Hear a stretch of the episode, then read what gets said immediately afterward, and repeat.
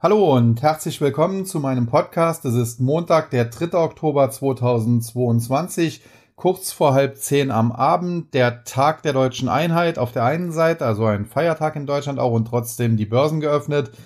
Zum anderen aber auch der Tag, äh, ja, an dem ich von der World of Trading zurück bin.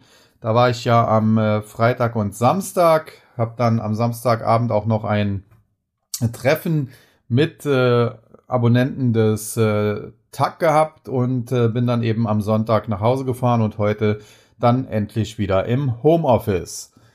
Ja, und äh, heute Nacht beziehungsweise übers Wochenende war das Ganze schon ein bisschen crazy, denn ich habe zig äh, Fragen bekommen, auch im freien Stream bei äh, Stocks Reterminal, wie das Ganze ja jetzt heißt, das ehemalige Guidance. Und äh, dort machte man sich Sorgen, die Credit Suisse stünde wohl vor der Pleite und es gäbe am heutigen Montag eine Notfallsitzung der US-Notenbank, der Federal Reserve. Und äh, man erwartet quasi neues Quantitativ Easing oder zumindest äh, ja ein, ein Statement, dass man nicht weiter in der Zinsschraube drehen würde.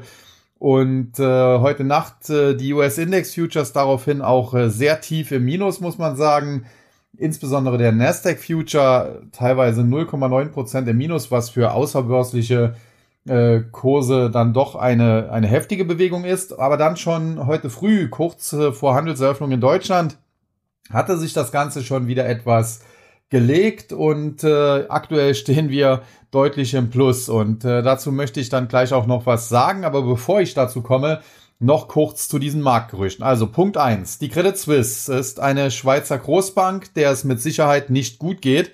Und äh, ja, ob sie jetzt pleite geht oder nicht, das werden wir sehen. Aber es ist, äh, wie gerade schon gesagt, eine Schweizer Großbank. Insofern wäre für eine wie auch immer geartete Rettungsaktion sicherlich weder der Staat USA noch deren Notenbank Federal Reserve zuständig, sondern eben die Schweiz.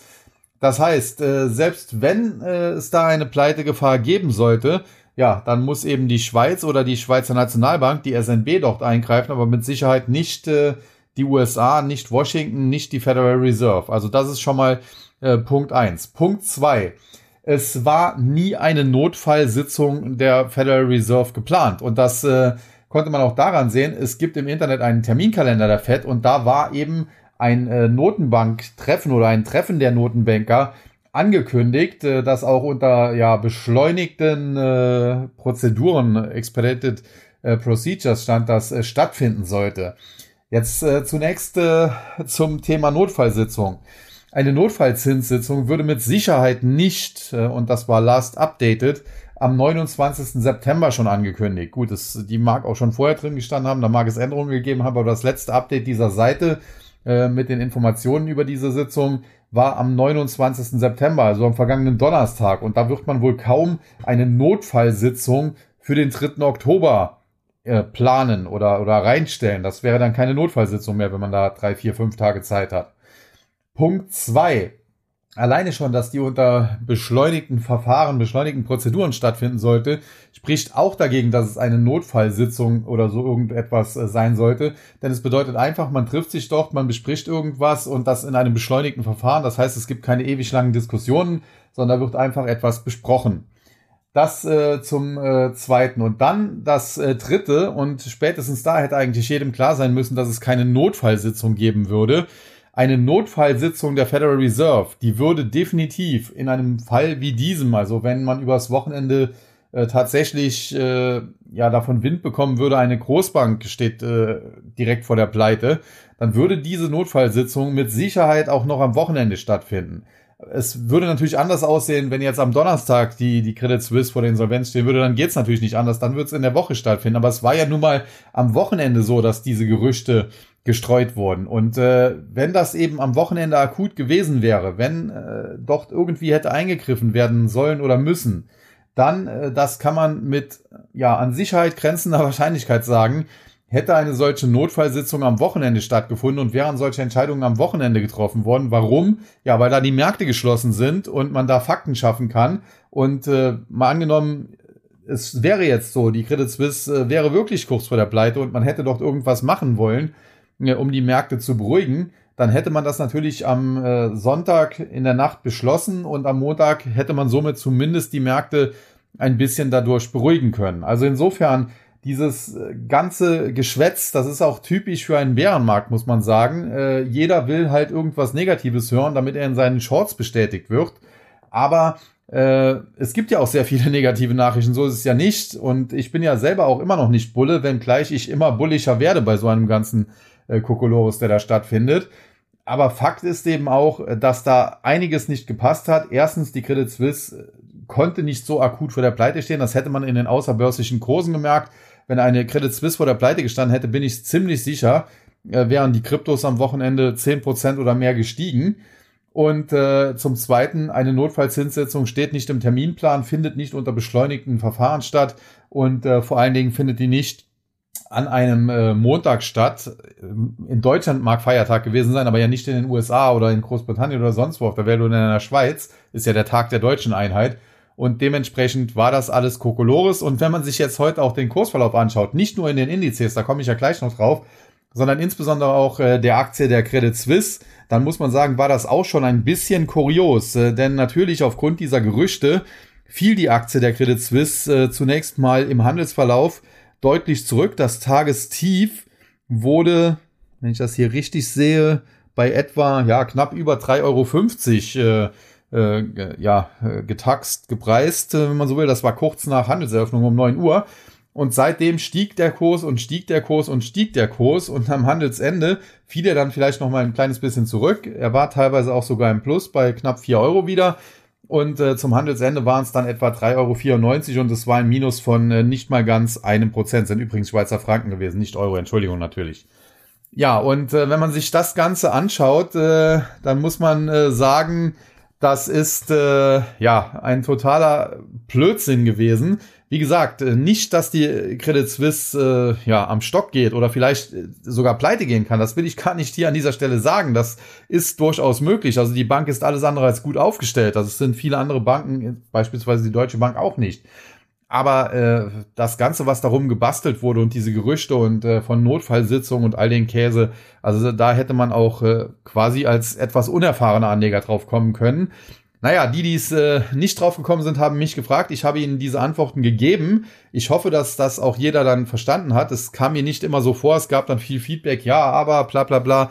Äh, Fakt ist, äh, man hat jetzt gesehen, was äh, Tatsache ist und dass ich da richtig lag und in Zukunft äh, von solchem Kokolores, wie gesagt, nicht beeinflussen lassen. Und ein gutes Indiz, ob etwas an so etwas dran ist, kann man halt immer äh, in den Märkten schon durchaus sehen. Es gibt ja durchaus Märkte, die geöffnet sind, wie die Kryptomärkte. Die würden natürlich auf eine Bankenpleite wahrscheinlich mit steigenden Kursen reagieren, äh, weil ja Flucht aus dem Finanzsystem in ein anderes Finanzsystem aber vor allen Dingen spätestens in den außerbörslichen Kursen heute Nacht. Und da muss man sagen, ein Minus von 0,9 Prozent im Nasdaq, das ist zwar durchaus, ja, eine Hausnummer, aber es ist natürlich auch noch weit entfernt von Panik. Also wenn die Credit Suisse vor dem Kippen gestanden hätte, dann hätte man in den äh, Futures sicherlich minus 5, 6 Prozent oder mehr gesehen und nicht äh, minus 0,9. Ja, damit äh, genug zu diesem Thema und äh, zum nächsten Thema. Und äh, das soll die Aktie von Tesla mal sein, ausnahmsweise. Warum? Nun, ich habe die Aktie von Tesla in meinem Vortrag auf der World of Trading ausführlich analysiert äh, und äh, somit klar machen wollen, wie man Aktien bewerten kann. Zum einen natürlich oder insbesondere natürlich fundamental, aber eben auch charttechnisch und vom Sentiment her. Und äh, mein Fazit war, die Aktie von Tesla, wir haben ja derzeit im Tag eine Short-Position, äh, sollte kurzfristig noch deutlich weiter fallen, mindestens noch in Richtung 220 bis 225, wahrscheinlich sogar in Richtung 175 bis 180 Dollar. Aber, und auch das an dieser Stelle zu sagen, ich bin trotzdem immer noch in Anführungszeichen ein Fan von Elon Musk, wenngleich er sich manches sparen könnte, gerade im Kryptobereich auf Twitter. Und äh, zum anderen, wir haben in der Fundamentalanalyse eben auch gesehen, dass Tesla an sich fundamental ein gutes Unternehmen ist, das nach wie vor auch stark wächst und deswegen, wenn die Aktie auf 220 bis 225 fällt, dann wäre der Short langsam sogar zu schließen. Und wenn es sogar in Richtung 175 bis 180 gehen würde, ja, dann müsste man die Meinung höchstwahrscheinlich drehen, dann müsste man von Short sogar auf Long wechseln. Und insofern, das soll jetzt hier an dieser Stelle kein Tesla-Bashing sein. Ich bin langfristiger Tesla-Bulle gewesen, aber die Aktie war halt wie viele andere auch deutlich überbewertet und das wird derzeit abgebaut. Und äh, das äh, Schöne ist, erstens, dass ich das richtig vorhergesagt habe, auch wenn es mancher Sensi nicht mitbekommen haben mag. Äh, und äh, ja, wenn man sich das Ganze anschaut, dann hat der Nasdaq äh, von seinem Hoch aus bei etwa 16.700 Punkten, der Nasdaq 100, auf unter 11.000 Punkte, also fast 6.000 Punkte verloren, 5.800 so um den Dreh, was etwa 35 Prozent entspricht. Und äh, ja, da gibt's dann andere Spezialisten, äh, die das äh, noch nicht als äh, Ausverkauf oder so ansehen. Ja, okay, das äh, mag dann jeder für sich beurteilen. Fakt ist, wir haben einen heftigen Einbruch am Markt, 35 Prozent im Index. Und äh, da muss man jetzt auch ein bisschen darüber hinausschauen, äh, denn viele Aktien haben natürlich viel mehr verloren. Zum Video hier das klassische Beispiel. Aber selbst die Big Player, wie zum Beispiel eine Microsoft, haben Kursverluste zumindest in ähnlicher Dimension. Also eine Microsoft hat, glaube ich, 33 Prozent verloren. Das ist vielleicht dann ein Tick besser wie die 32 oder äh, wie die 35 Prozent, Entschuldigung, die der Nasdaq 100 verloren hat. Aber natürlich kein wirklicher Trost und im Prinzip ist es dann doch schon eine Art Marktperformance, also eine große Outperformance jedenfalls nicht. Und äh, da sieht man eben, wie essentiell es ist, äh, zu erkennen, wenn ein Markt überhitzt ist, wenn Aktienbewertungen zu hoch sind. Und das war eben beispielsweise auch bei einer Tesla der Fall und deswegen hat eine Tesla sogar etwas mehr verloren. Aber wie gesagt, wenn die Aktie günstig genug wird, also ich bin alles andere als ein äh, Tesla-Bär, dann äh, würde ich meine Meinung drehen. Ich glaube, dass die mindestens in Richtung 220 bis 225 fallen muss, vielleicht sogar auf Richtung 175 bis 180 fallen kann. Und äh, noch kurz zu den heutigen Kursverlusten. Die Aktie verliert ja über 7%, auch wenn sie sich von den Tiefs so ein, ein 2% mittlerweile erholen konnte. Da muss man ganz klar sagen, Tesla hat äh, ja Ergebnisse vorgelegt, Auslieferungszahlen in erster Linie vorgelegt. Ja, und die haben leicht enttäuscht. Man hat etwa 343.000 Autos im letzten Quartal ausgeliefert. Analysten hatten mit 360.000 gerechnet. Und äh, weil die Aktie eben ja in der Spitze sowieso priced for perfection war und zuletzt immer noch halt hochgepreist, hat das nicht gelangt und dementsprechend gibt's heute auf die Nuss. Aber wie gesagt, kurzfristig glaube ich, dass es auch noch weiter auf die Nuss geben kann. Mindestens noch so zehn Prozent runter, vielleicht sogar mehr. Auf lange Sicht aber äh, ändert das nichts dran, äh, dass ich die Aktie trotzdem positiv sehe. Das sei an dieser Stelle dann auch mal klargestellt. Ja, und damit bin ich dann jetzt äh, bei dem heutigen Marktgeschehen. Und da hatten wir ja, wie gesagt, diese ganzen Nachrichten. Tesla beispielsweise war jetzt äh, keine so blendende Nachricht. Dann diese ganzen Gerüchte um die Credit Suisse und irgendwelche Notfallsitzungen, die natürlich im Reich der Fabeln anzusiedeln waren. Und dementsprechend, wie gesagt, außerbörslich die Kurse sehr tief im Minus und auch zu Handelsbeginn muss man sagen, der DAX sehr tief im Minus. Wenn man sich das hier auf dem Intraday-Chart anschaut, dann muss man sagen, das Tagestief hat der DAX bei 11.895 Punkten etwa gehabt. Das war allerdings auch sehr früh am Morgen, ebenfalls so Viertel nach neun, also etwa mit der Credit Suisse zusammen. Und äh, seitdem ging es dann mehr oder weniger sukzessive wie an der Schnur gezogen bergauf. Aber dann, als er über die Marke von 12.200 war, da hat er sich dann äh, kurzfristig zumindest ein bisschen schwer getan und äh, so ging er letztendlich aus dem Handel mit 12.209,48 Punkten, einem Plus von 95,12 Punkten oder 0,79 Prozent. Angetrieben äh, wurde das Ganze von Aktien, die zuletzt auf der Verliererseite standen, woran man sieht, äh, dass es wahrscheinlich einfach nur auch eine Gegenbewegung, eine Bärenmarkt-Rallye ist, denn die drei Tagesgewinner, und da gab es keine großen Nachrichten zu, waren Covestro und BASF, also zwei Chemiewerte und dann eben Sartorius, grundsätzlich ja ein sehr gutes Unternehmen aus dem Bereich Bio- und Medizintechnik äh, im weitesten Sinne, Laborausrüster. Allerdings muss man sagen, die Aktie zuletzt ja auch heftig unter Druck geraten und eigentlich auch mit einem nach wie vor aktiven Verkaufssignal, Shortsignal mit Kursen unter 380 Euro wurde hier eigentlich ein Verkaufssignal, ein Shortsignal in Richtung 320 Euro ausgelöst. Ja, die Aktie war auf dem Weg dahin. Heute gewinnt sie 5%. Mal schauen, wie es hier weitergeht. Denn generell, und da komme ich gleich auch noch zu, wenn ich die US-Indizes mir anschaue, äh, ist der heutige Tag zwar schön für die Bullen, aber leider noch bei, beileibe kein Befreiungsschlag. Ja, Verlierer waren dann Bayersdorf, Porsche Automobilholding und Puma. Da muss man sagen, Bayersdorf hat sich in den letzten Wochen und Monaten sehr, sehr gut geschlagen, war drauf und dran sogar ein charttechnisches Kaufsignal zu liefern. Das äh, hat jetzt natürlich in diesem Bärenmarktumfeld nicht geklappt die Aktie etwas im Korrekturmodus, aber immer noch ein recht starker Wert. Im DAX muss man schon so ganz klar sagen und muss man definitiv dann auch im Blick haben. Ja, Porsche Automobilholding, im Prinzip äh, verwalten die in erster Linie VW-Aktien, aber äh, zuletzt gab es halt den Börsengang der Porsche AG, des tatsächlichen Autobauers. Und äh, der war natürlich beileibe nicht so erfolgreich wie gedacht. Äh, zwar konnte die Aktie sich einigermaßen oberhalb des Emissionspreises halten, ich glaube 82,50 war der, aber äh, vorbörslich waren da ja teilweise Taxen zu sehen bis äh, 93, 94, 95 Euro und da hatten viele sich Zeichnungsgewinne erwartet. Ja, und die sind mehr oder weniger ausgeblieben und das hat dann zuletzt natürlich auch Volkswagen und dementsprechend Porsche Automobil Holding belastet. Und schließlich Puma, Sportartikelhersteller, zuletzt schwache Zahlen von Nike, beziehungsweise die Zahlen selbst, hatte ich ja besprochen, waren gar nicht mal schwach, die waren ganz gut. Aber der Ausblick war halt sehr schwach und äh, Nike hat gesagt, man hat die Lager voll, man muss äh, im Prinzip Ware verramschen.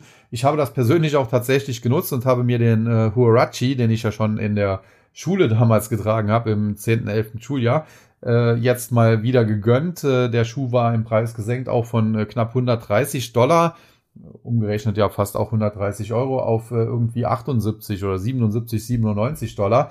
Und äh, das habe ich mir dann äh, mal gegönnt. Und äh, ja, das ist vielleicht das, was man derzeit mitnehmen kann.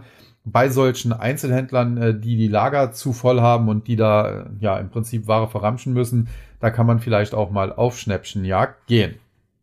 Ja, und damit jetzt aber genug äh, zu den Einzelwerten und äh, zurück zum Markt. Und da haben wir mittlerweile den Dow Jones mit einem Plus von knapp 900 Punkten, über drei Prozent. 29.610 und der Nasdaq 100 ein Plus von immerhin äh, knapp 320 Punkten, 2,9 Prozent, 11.290. Also das sind kräftige Kursgewinne, die wir heute sehen und äh, auf breiter Front auch und insbesondere auch der zuletzt sehr stark unter Druck äh, stehende Chipsektor kann heute ja richtig Performance machen. Im SOX, im Philadelphia Semiconductor Index gibt es ein Plus von fast 105 Punkten oder 4,5 Prozent, 2412 aktuell. Und da sieht man schon auch, wer die Technologiewerte antreibt. Schaut man sich dann aber die Gewinner und Verlierer an, muss man sagen, Dow Jones, Chevron, Intel, Caterpillar, auch da Aktien, die zuletzt vermöbelt wurden, insbesondere eine Intel, Chipsektor halt äh, und dann auch eine Caterpillar, die es zuletzt nicht leicht hatte. Und Chevron natürlich, muss man sagen, die profitieren vom Ölpreis, denn es gab dort heute eine Meldung, äh, dass äh, die OPEC Plus, zu denen ja dann auch Russland gehört, also die OPEC plus Russland, äh, dass die doch planen, äh, vielleicht den russischen Plan umzusetzen und die wollten zuletzt die Ölförderquoten drastisch drosseln. Ja, das hat natürlich dazu geführt, dass der Ölpreis gestützt wurde und das äh, wiederum führt natürlich dazu, dass die Ölwerte heute ganz gut aussehen und Chevron allen voran. Also Warren Buffett hat hier zuletzt ja wieder knapp 6 Millionen Occidental Petroleum nachgekauft. Ob er bei Chevron auch nochmal nachgekauft hat, sei dahingestellt. Aber das scheint auch wieder mal nicht der schlechteste Deal gewesen zu sein. Ja, die Verliererseite, Verlierer gibt's im Dow Jones nicht. Der äh, größte Verlierer in Anführungszeichen ist Johnson Johnson, die 0,15% gewinnen.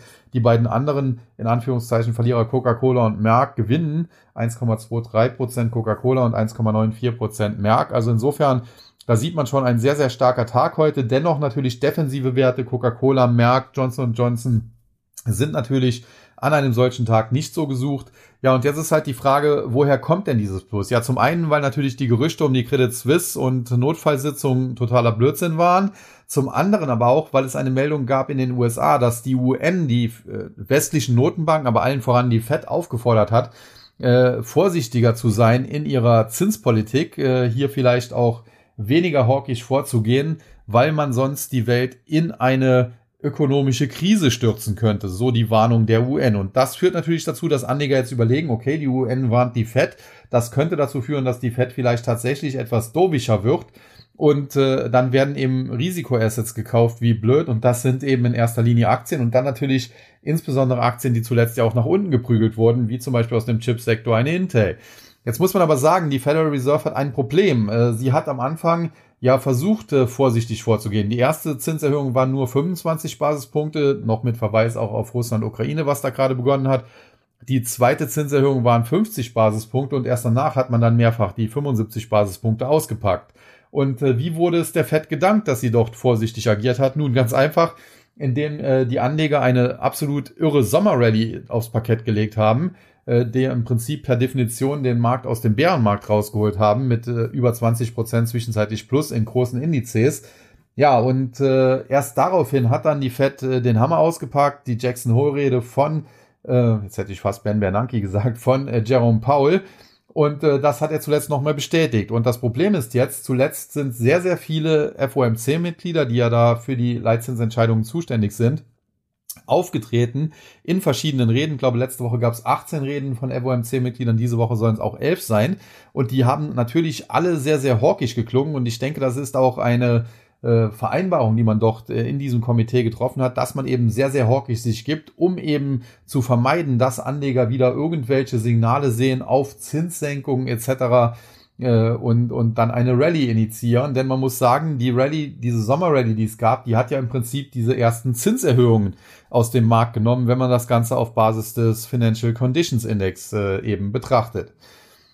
Deswegen, äh, ich glaube, das ist äh, ganz bewusst so. Die Fed wollte den Hammer auspacken. Äh, Jerome Powell hat vorgelegt, seine Kollegen aus dem Offenmarktausschuss zuletzt in Reden nachgelegt und insbesondere die eigentlich als Dovish, also als Taube bekannte Mary Daly, der San Francisco Fed, hat gerade auch am Freitag war es, glaube ich, äh, eine Rede gehalten, die wirklich gerade auch für ihre Verhältnisse sehr hawkisch ist. Denn bisher ist man ja davon ausgegangen, das ist ja auch die Projektion gewesen, die neue Projektion der äh, FOMC-Mitglieder bei den Dot Plots, äh, dass die Leitzinsen in den USA auf 4,6 Prozent, das war die Projektion, steigen sollen. Das heißt, irgendwo 4,5, maximal 4,75 Prozent hatte man dort äh, mittlerweile erwartet, nachdem man zuvor ja noch äh, weniger äh, Hawkishness erwartet hatte.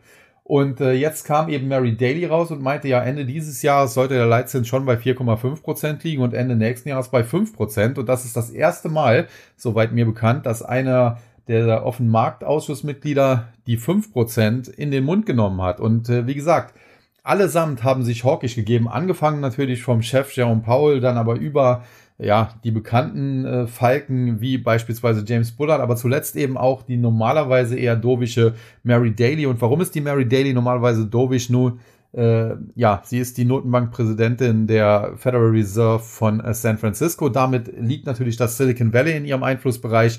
Und das Silicon Valley, das sind eben Startups, junge Unternehmen, die normalerweise eben auch auf Kredit angewiesen sind und dementsprechend gerade die San Francisco Fed eigentlich im Verbund dieser regionalen äh, Notenbanken immer tendenziell eher dovisch. Und wenn diese Dame jetzt sich eben hawkisch gegeben hat, ja, dann war das sicherlich vielleicht auch ein Grund dafür, warum es am Freitag mit abwärts ging. Aber äh, jetzt heute kommt die UN und warnt die Fed, äh, man soll ja nicht zu hart vorgehen. Ja, was soll die Fed denn jetzt machen? Äh, wenn sie äh, diesen harten Kurs nicht beibehält, macht sie sich völlig unglaubwürdig. Insbesondere nach diesen ganzen Reden dieser Offenmarktausschussmitglieder zuletzt kann äh, der Offenmarktausschuss ja jetzt nicht umfallen und sagen, okay, wir machen jetzt erstmal nur noch 25 Basispunkte oder gar keine Zinserhöhung mehr, weil die Weltwirtschaft könnte gefährdet sein. Zumal ja auch die Federal Reserve nicht für die Weltwirtschaft zuständig ist, sondern für die USA und dabei drei Mandate hat, nämlich den Arbeitsmarkt möglichst äh, ja, Vollbeschäftigung zu erreichen, dann die Inflation auf einem erträglichen Niveau zu halten und das Ganze mit möglichst niedrigen Zinsen. Und äh, zwei dieser Mandate sind derzeit eben erfüllt. Der Arbeitsmarkt schwächt sich zwar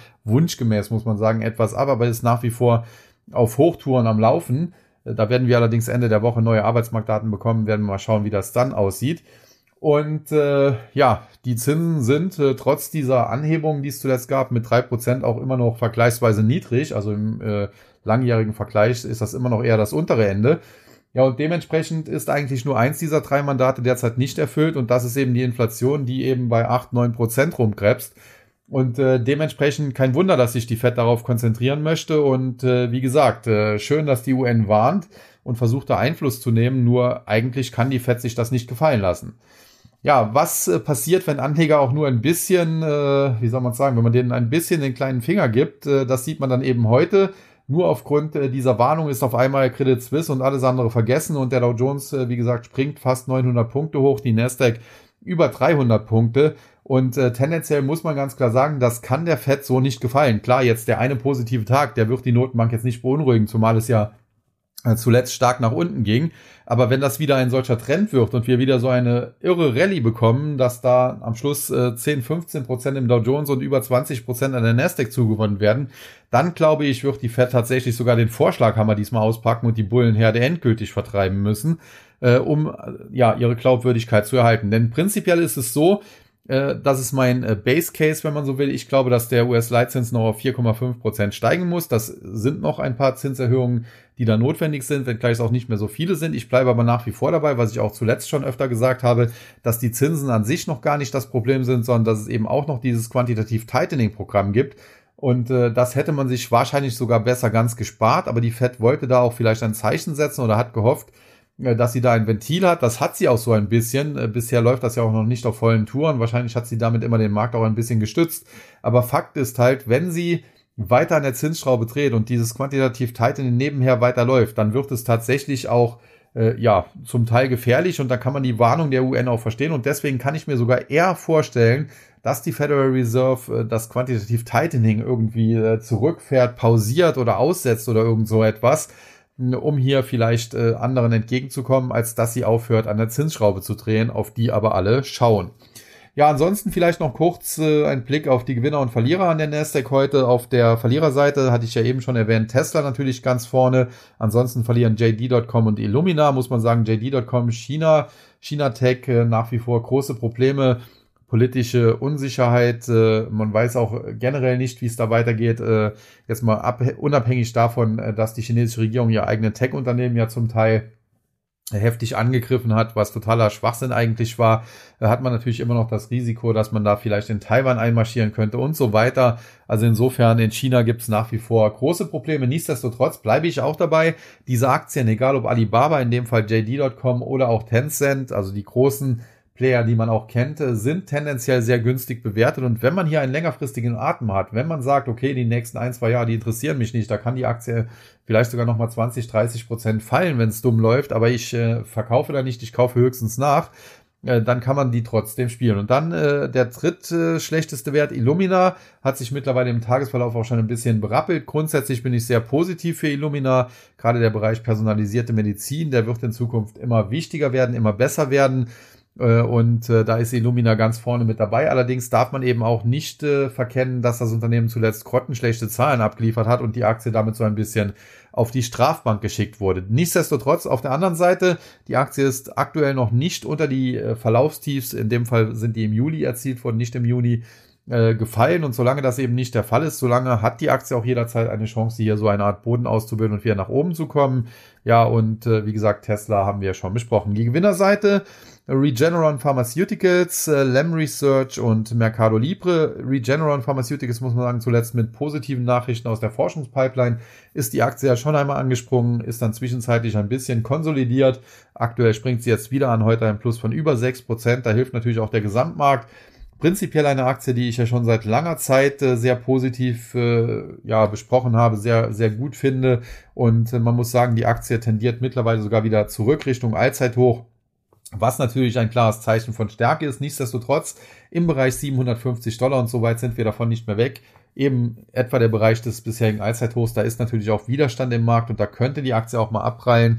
Nichtsdestotrotz, äh, wenn es hier größere Rücksetzer geben sollte, Regeneron klar positiv zu sehen. Dann Mercado Libre, mittlerweile Tagesgewinner ja, zuletzt auch heftig unter Druck geraten. Heute ein Plus von 7,5 Prozent. Nach wie vor finde ich äh, auch dieses Unternehmen sehr spannend und mittellangfristig auch gut. Das Problem ist halt nur, auch diese Aktie war natürlich im Hype teilweise absurd hoch bewertet. Wir hatten hier eine Spitze Kurse von über 2000 Dollar.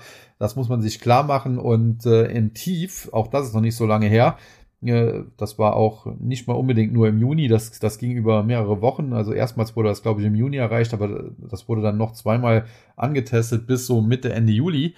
Äh, lag diese Aktie dann im Bereich ja, von fast 600 Dollar. Mittlerweile hat sie sich wieder etwas berappelt, wie gesagt, Richtung 900 Dollar äh, jetzt heute unterwegs. Nichtsdestotrotz übergeordnet ist natürlich der Abwärtstrend noch intakt und ich würde meine Hand nicht dafür ins Feuer legen, dass die Aktie nicht noch einmal zumindest die Tiefs testet. Wenn sie sie unterschreiten sollte, wäre das natürlich schlecht. Aber wenn sie sie testet, ja, dann wird sie interessant, denn äh, da müsste man sich dann auf die Lauer legen. Wenn das hält, kann man um die 600 Dollar rein. Wenn das nicht halten sollte, muss man sich allerdings darauf einstellen, kann es auch Richtung 475 und tiefer gehen. Und dann Lem Research, äh, eine Aktie, die wir auch im Tag Short hatten. Und äh, prinzipiell auch hier tolles Unternehmen eigentlich. Äh, sowas tut einem in der Seele weh zu shorten, aber die Aktie war halt massiv überbewertet.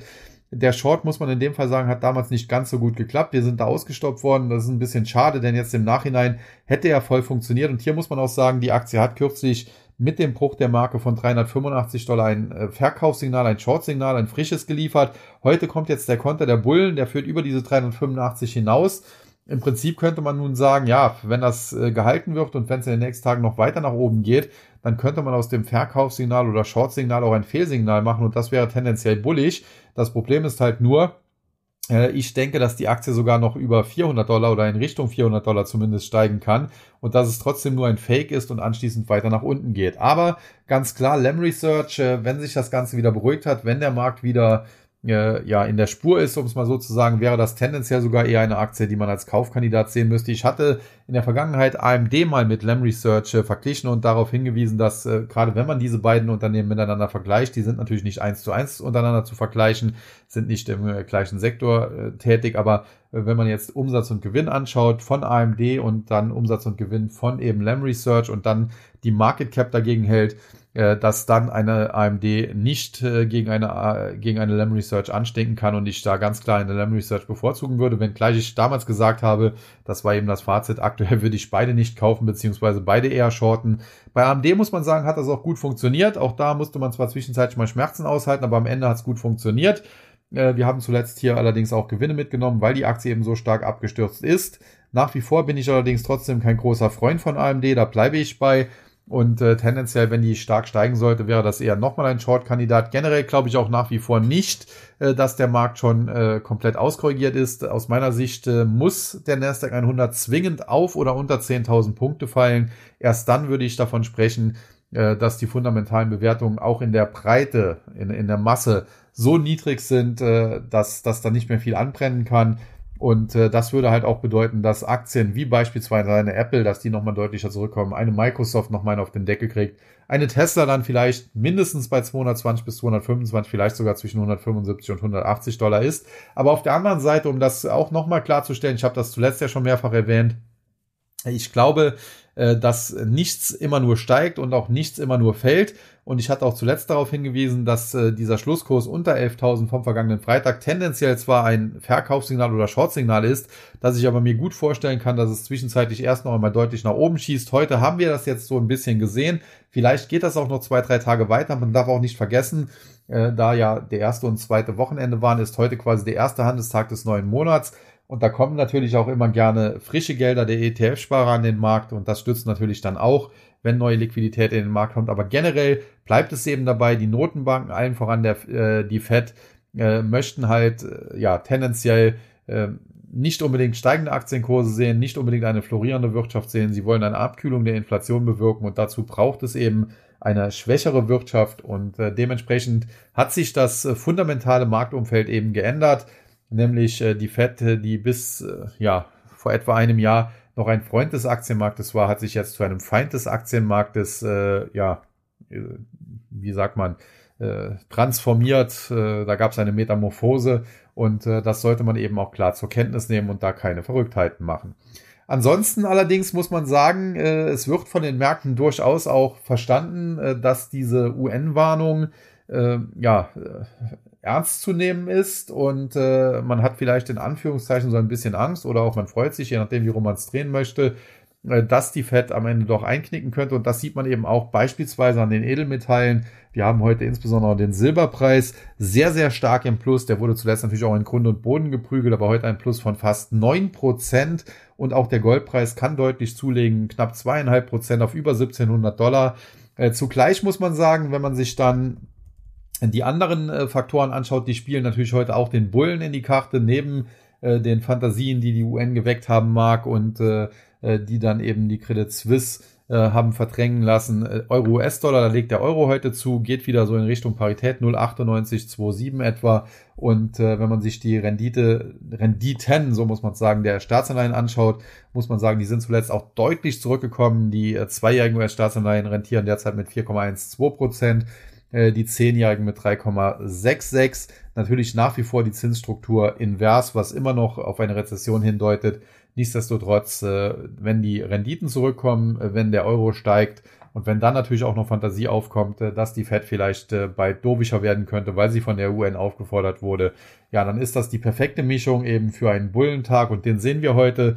Aber wie gesagt, nicht überbewerten. Kann sein, dass wir vielleicht noch ein, zwei solche Tage sehen, dass wir vielleicht nochmal die 11.500, 11.600 im Nasdaq 100 sehen. Das äh, würde ich definitiv nicht ausschließen. Hätte mir eigentlich sogar vorstellen können, dass wir äh, da erstmal nochmal einen, einen, einen Haken nach oben machen, bevor es dann in Richtung 11.000 geht. Aber da hat sich der Markt anders entschieden. Aber Fakt ist, es äh, gibt keine äh, ja, keinen Grund, äh, jetzt hier Party zu feiern, auch wenn das heute der Fall ist.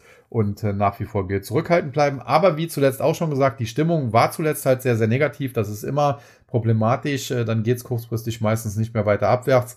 Und vor allen Dingen muss man auch sagen, die Stimmung ist äh, zuletzt so negativ geworden. Und das habe ich ja hier in, in dem Podcast auch mehrfach schon gesagt, äh, dass ich langsam aber sicher immer bullischer werde, ohne aber schon ins Bullenlager zu wechseln. Im im schlimmsten Fall war ich mal 100% Bär, wenn man so will. Aktuell habe ich, glaube ich, letztens auch gesagt, bin ich halt jetzt nur noch 60 oder 50% Bär, aber prinzipiell immer noch Bär. Äh, ja, und irgendwann werde ich dann vielleicht neutral sein, also 0% Bär und 0% Bulle. Und äh, wenn ich dann aber langsam ins Bullenlager wechsle, äh, dann werde ich das an dieser Stelle aussagen. Aus heutiger Sicht muss man sagen, frühestens kann das wahrscheinlich äh, Ende Oktober, Anfang November passieren. Das, da müsste allerdings am Markt viel in die richtige Richtung laufen. Äh, spätestens allerdings muss man auch sagen, äh, sollte das im Laufe des nächsten Jahres passieren und ich vermute sogar im ersten Halbjahr, wenn gleich vielleicht eher Mitte, Ende des ersten Halbjahres als ganz am Anfang. Ja, das soll es für heute gewesen sein. Ein bisschen längerer Podcast.